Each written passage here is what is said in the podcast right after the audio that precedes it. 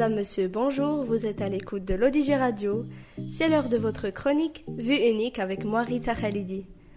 Aujourd'hui, nous allons parler d'un sujet qui fait trembler les étudiants, suscite des sueurs froides et des crises de panique, le redoutable bac.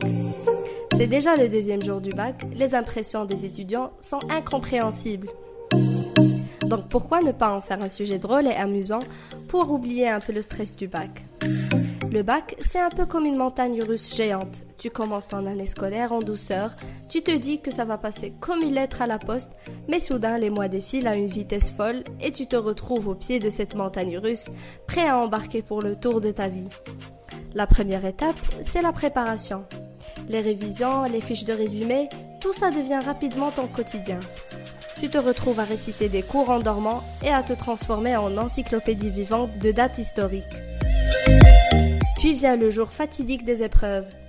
Tu arrives devant le lycée, en sueur et avec ton cerveau qui tourne déjà à plein régime.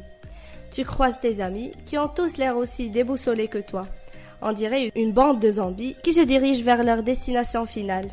Et là, c'est le moment où la vraie comédie commence tu te retrouves dans une salle d'examen, entouré de copies blanches et de professeurs. Tu ouvres le sujet et c'est le blackout total.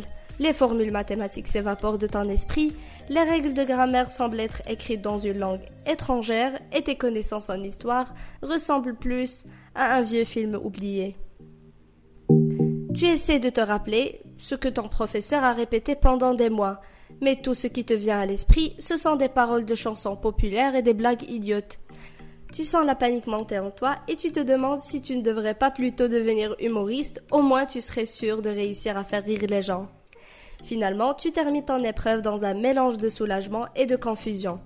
Tu te demandes si tu as répondu correctement aux questions ou si tu as juste écrit des bêtises sans aucun sens. Mais tu te dis que de toute façon c'est fini, tu as donné le meilleur de toi-même, enfin plus ou moins, et qu'il est temps de passer à autre chose. Et puis, vient le jour tant redouté des résultats.